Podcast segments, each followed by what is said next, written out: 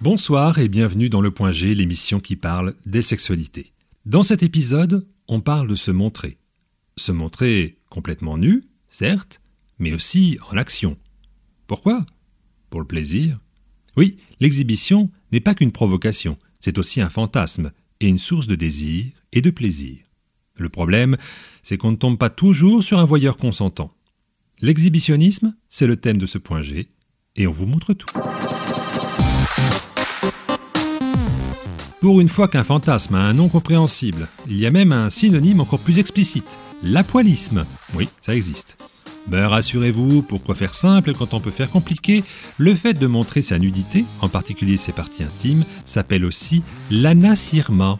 C'est du grec, hein. Ana pour dire dos et sirma pour dire jupe. Bref, on va rester sur exhibitionniste, c'est plus simple. Et on va en parler avec nos chroniqueurs du soir. Bonsoir et bienvenue sur le point G. Alors autant le dire tout de suite, ce fantasme est très mal vu.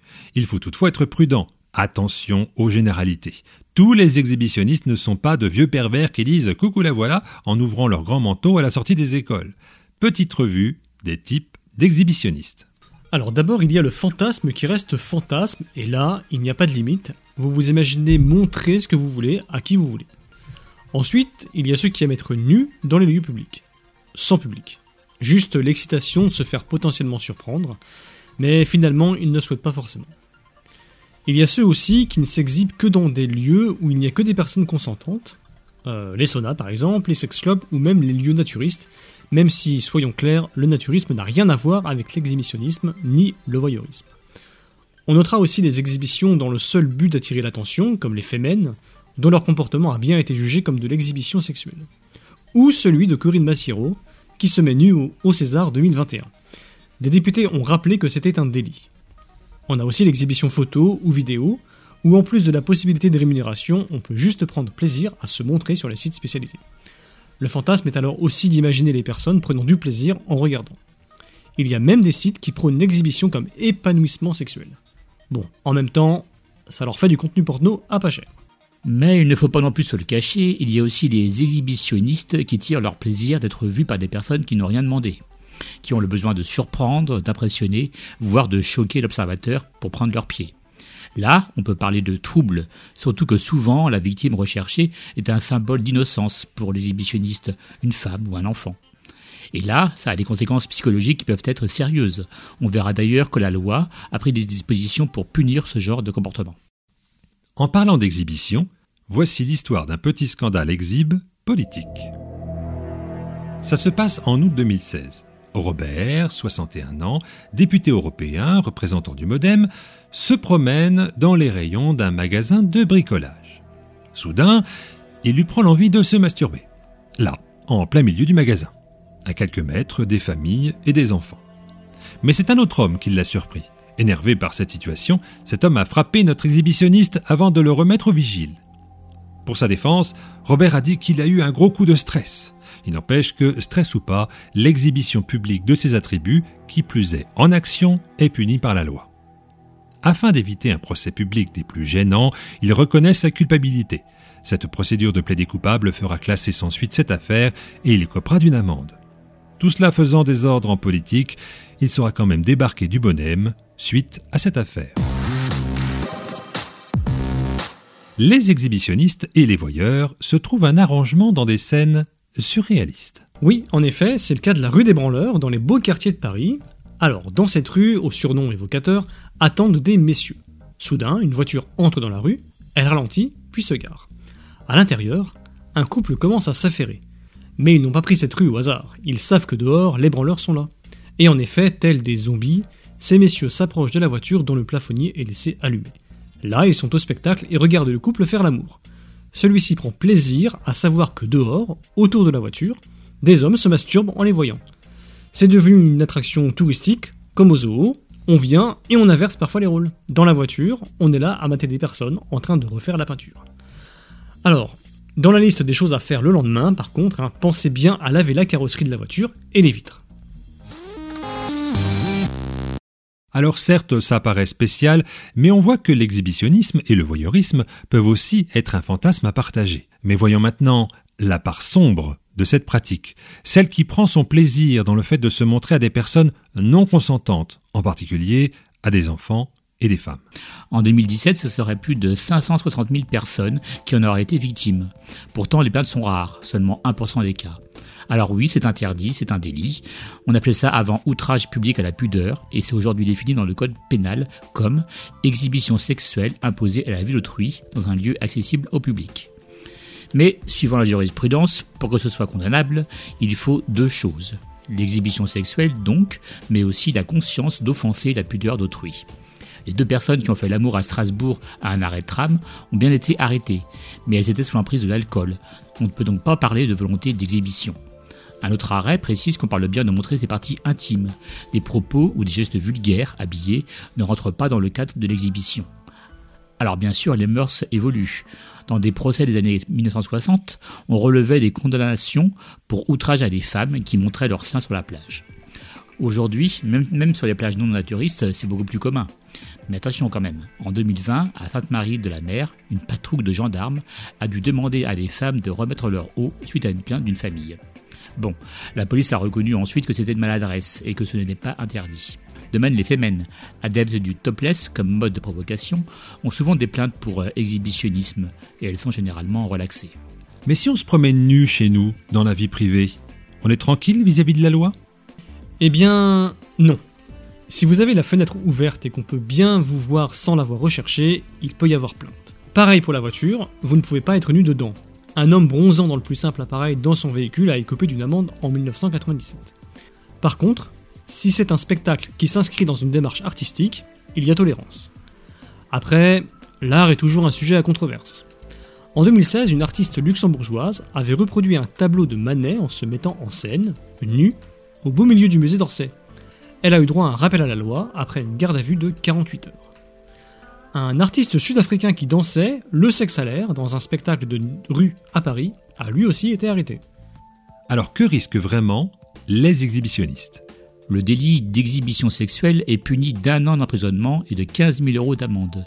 Il peut aussi y avoir des peines complémentaires, comme une obligation de soins. Les récidivistes prennent cher aussi, comme cet homme de Béziers, condamné à six reprises. Pour la dernière fois, il s'est masturbé sur un balcon devant une école. Et là, prison ferme directe. Donc ça arrive même aux juifs de se faire pincer. En 2003, un homme de loi a été surpris en train de se faire plaisir lors d'une audience du tribunal correctionnel d'Angoulême. Il a été jugé comme irresponsable par des psychiatres et a pu obtenir un non-lieu. Là, c'est quand même bien d'être juge.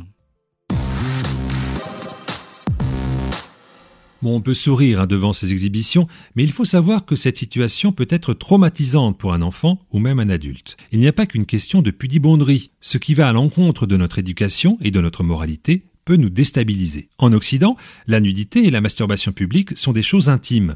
Bien ou pas, c'est comme ça dans nos mœurs et notre éducation. Il faut le prendre en compte lors d'un passage à l'acte d'un fantasme d'exhibition.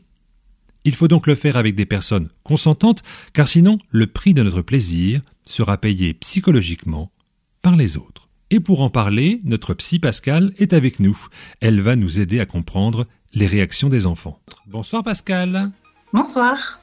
Alors, pour nous adultes, ça peut sembler un petit peu anecdotique, hein, anecdotique de voir une personne nue sans le vouloir, mais ça peut devenir problématique chez les très jeunes.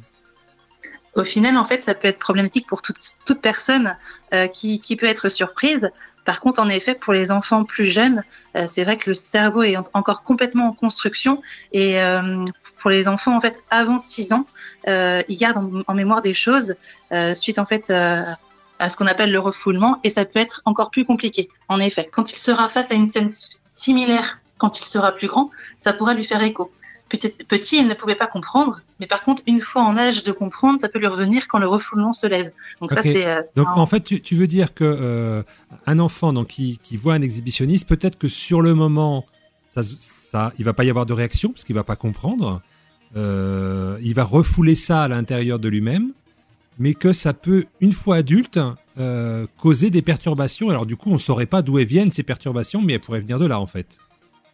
Exactement. En fait, c'est même pas forcément quand il est adulte, mais c'est vraiment dès que l'enfant, dès que la personne est en âge de comprendre en fait quelque chose qu'il a vu. C'est vrai que à 5-6 ans ou même avant, on peut pas forcément comprendre c'est quoi un sexe, c'est quoi un sexe masculin, c'est quoi un sexe féminin. Les enfants eux-mêmes, en fait, ils font pas la différence entre les deux, et c'est pour ça justement qu'ils sont très curieux et qui veulent découvrir et comprendre d'où ça vient. Si, si, la, personne, donc un peu plus âgée, qui comprend, revoit un exhibitionniste, le fait qu'il en ait vu un très jeune, ça peut faire un, clash.